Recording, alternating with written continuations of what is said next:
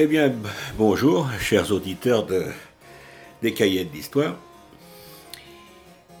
Aujourd'hui, eh bien, nous allons évoquer euh, McCarthy et le McCarthyisme, qui a démarré donc euh, en février 1950 aux États-Unis. Et en même temps, on parlera aussi des époux Rosenberg qui ont effectivement subi de plein fouet euh, le McCarthyisme. Alors, on en revient aux origines. Le 9 février 1950 exactement, dans une petite ville de Virginie occidentale, le sénateur Joseph McCarthy brandit une liste de fonctionnaires du département d'État, le département d'État étant le ministère des Affaires étrangères américaines, qu'il accuse d'être des communistes notoires, coupables de collusion avec l'Union soviétique et les agents de Staline qui se trouvent aux États-Unis. Alors ce sénateur républicain du Wisconsin, un alcoolique de 42 ans, absolument inconnu du grand public, a la surprise de voir son propos eh bien, repris par la presse nationale. Il est dès lors entraîné dans une campagne hystérique qui va bouleverser l'Amérique triomphante de l'après-guerre. hein. Nous sommes au début des années 1950. Le président démocrate Harry Truman lui répond rapidement et il assure qu'il a lui-même déjà écarté de la haute administration toutes les personnes suspectes de collusion avec l'URSS. Et il met en garde aussi les Américains contre le risque d'une atteinte à la démocratie. Et comme il dit si justement, eh bien, n'instaurons pas un totalitarisme de droite sous prétexte de lutter contre un totalitarisme de gauche, dit-il en substance. Alors il est vrai que dès avant la Seconde Guerre mondiale, eh bien, le service d'espionnage soviétique a infiltré les milieux scientifiques américains et recruté des savants comme Julius Rosenberg.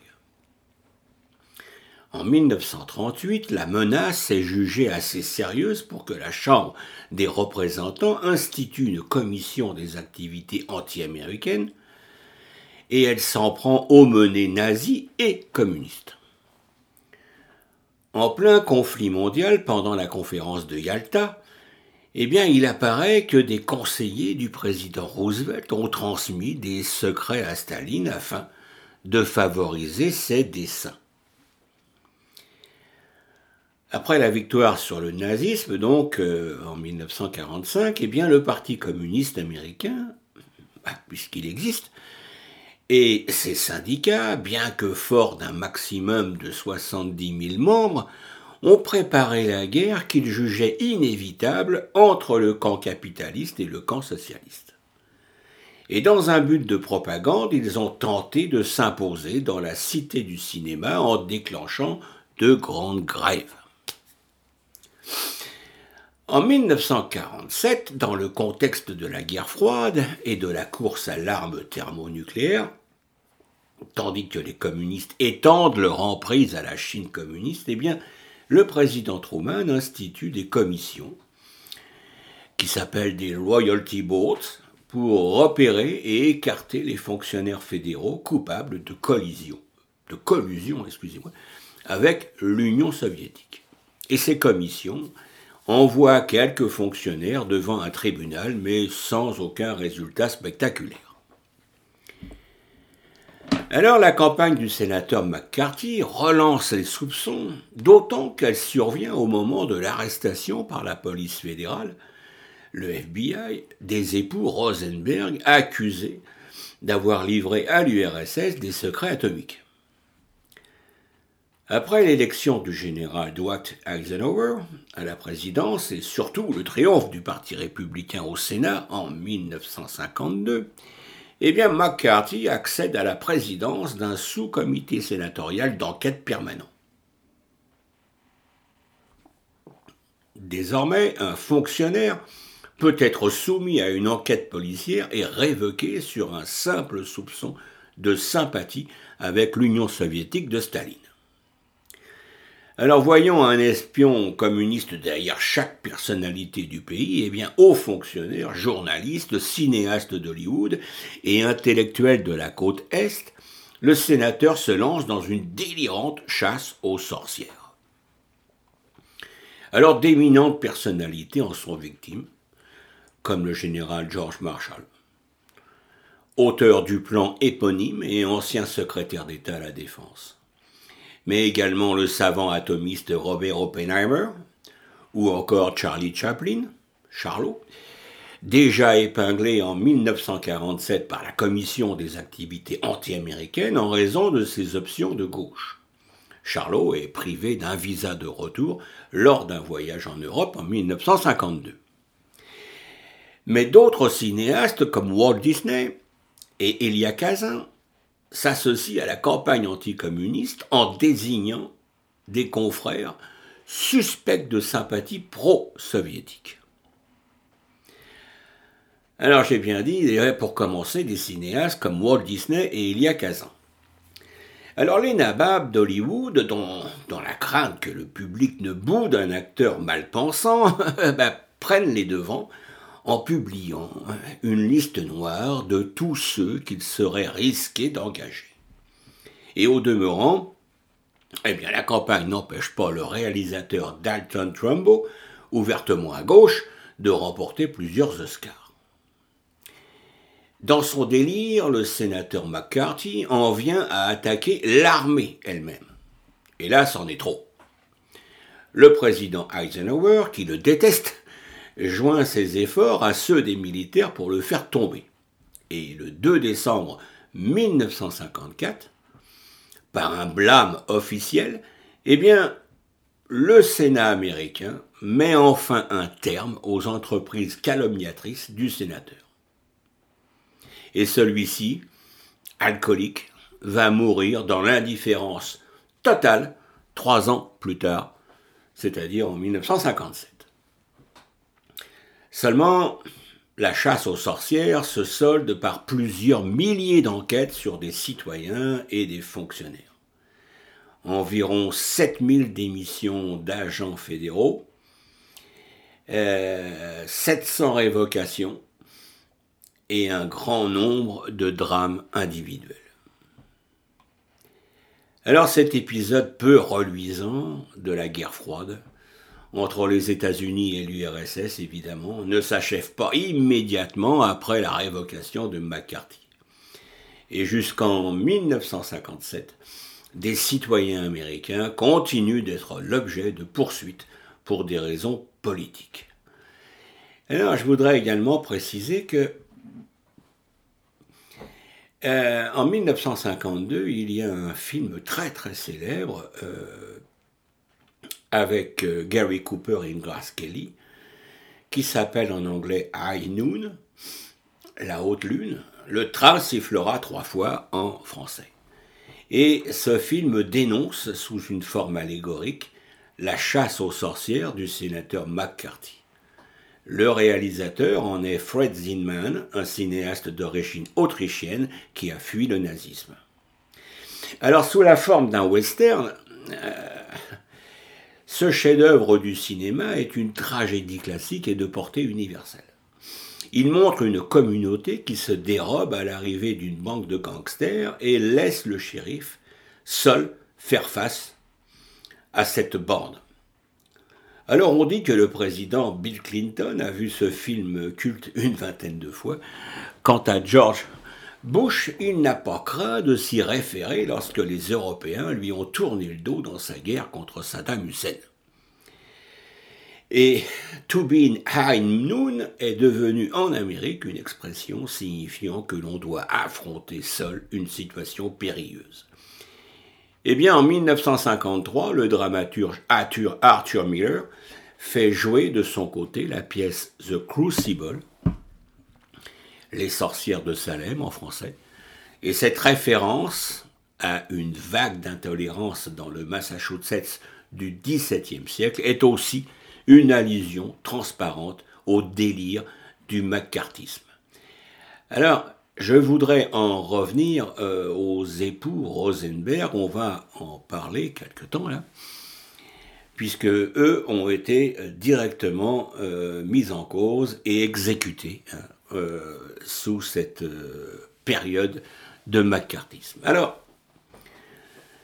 Julius et Ethel Rosenberg, mari et femme, meurent sur la chaise électrique le 19 juin 1953. Ils ont respectivement 37 ans et 35 ans. Et ils laissent deux orphelins de 10 et 6 ans. Ces deux membres du Parti communiste américain ont été condamnés à mort deux ans plus tôt par un jury populaire pour avoir livré des secrets sur la bombe atomique au vice-consul soviétique à New York. Leur culpabilité, longtemps mise en doute, est aujourd'hui complètement avérée. Ils étaient réellement responsables et c'était des, espions euh, au service de l'URSS. Maintenant, c'est certain. Alors, euh, les fêtes remontent à la Seconde Guerre mondiale. David Greenglass, le frère d'Ethel, lui-même communiste, sert dans l'armée du côté de Los Alamos, au Nouveau-Mexique, où se déroulent les essais sur la bombe atomique sous le nom de code de Manhattan Project. Avec sa femme Ruth, David Greenglass recueille des informations sur le projet et les transmet à son beau-frère en vue d'aider le régime de Staline à se doter à son tour de la bombe atomique. Alors arrêté pour espionnage, David Greenglass nie d'abord les faits, puis, après huit mois d'hésitation, il charge les Rosenberg en échange de la liberté pour sa femme et de la vie sauve pour lui-même. Alors il accuse Ethel de l'avoir aidé à retranscrire des documents sur la bombe atomique? Son témoignage, obtenu par le redoutable avocat Roy Cohn, emporte la conviction du jury. Et dans la prison de Sing Sing, près de New York, eh bien, les époux Rosenberg nient jusqu'au bout leur culpabilité, alors que des aveux peuvent les sauver de la chaise électrique. Leur condamnation à mort le 29 mars 1951 laisse l'opinion publique indifférente, mais elle fait les choux gras du sénateur Joseph McCarthy et relance sa chasse aux sorcières. Et l'affaire Rosenberg rebondit au milieu de l'année 52 quand les communistes proclament l'innocence des condamnés et lancent une campagne mondiale pour les sauver. Ils dénoncent par la même occasion l'antisémitisme présumé de leurs juges. Et au même moment, eh l'URSS de Staline est secouée par une vague d'antisémitisme bien réelle. Des deux côtés de l'Atlantique, les communistes, mais aussi les libéraux de droite comme de gauche, réclament leur grâce. Des gens aussi mesurés que l'écrivain catholique François Mauriac se laissent convaincre de l'innocence des accusés. Le pape lui-même, Pie XII, implore la clémence. Le philosophe Jean-Paul Sartre, avec le sens de la mesure qui le caractérise, maudit le peuple américain et compare l'exécution aux hécatombes hitlériennes. Alors, depuis l'ouverture des archives américaines et soviétiques dans les années 1990, eh bien, la culpabilité des époux Rosenberg ne fait plus aucun doute, comme je le disais au début de cette euh, information les deux espions communiquaient dès 1942 avec les soviétiques sous les noms de code Liberal et Antenne. Ils ont été démasqués grâce au déchiffrement de messages codés avec l'URSS, ce dont la CIA n'a pas voulu faire état au procès pour protéger ses sources. Les mémoires de l'agent secret soviétique Alexandre Flekisov publié en 1999, eh bien, confirme effectivement les, accusations du FBI Et Feklishoff reconnaît avoir maintes fois rencontré Julius Rosenberg lorsqu'il était en poste à New York. Ceci dit, il apparaît que les documents volés par David Greenglass et transmis par les Rosenberg étaient de très peu d'intérêt scientifique et n'ont guère aidé les soviétiques à se doter de l'arme atomique. D'après l'historien euh, Florin Aftalion, Rosenberg fut surtout utile aux soviétiques en leur fournissant des renseignements sur des radars du modèle le plus avancé.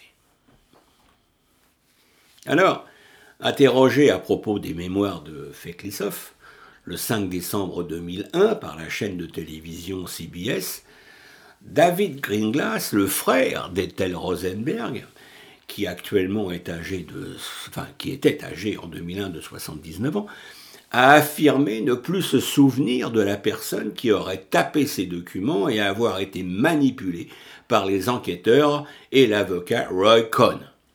Cette confidence tardive et légère n'a guère d'intérêt que pour les médias en mal de sensationnel. Alors, euh, on peut parler aussi de. Roy Cohn, eh bien, c'est un avocat de New York euh, qui se fait connaître par ses plaidoiries lors de la chasse aux sorcières du sénateur Joseph McCarthy. Son interrogatoire de l'espion Daniel Greenglass conduit à l'inculpation et à l'exécution d'Ethel et Julius Rosenberg.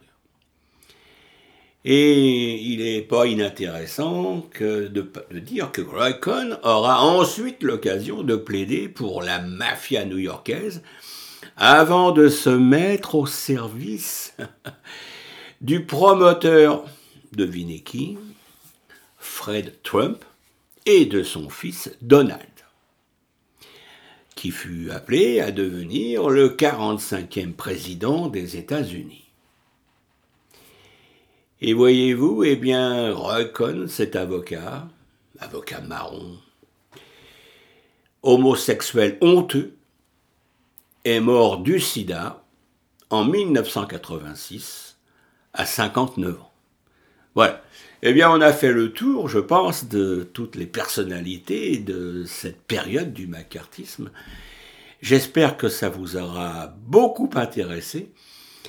Et euh, je vous dis donc à la semaine prochaine pour une nouvelle émission des cahiers de l'histoire. Merci de votre écoute. Au revoir.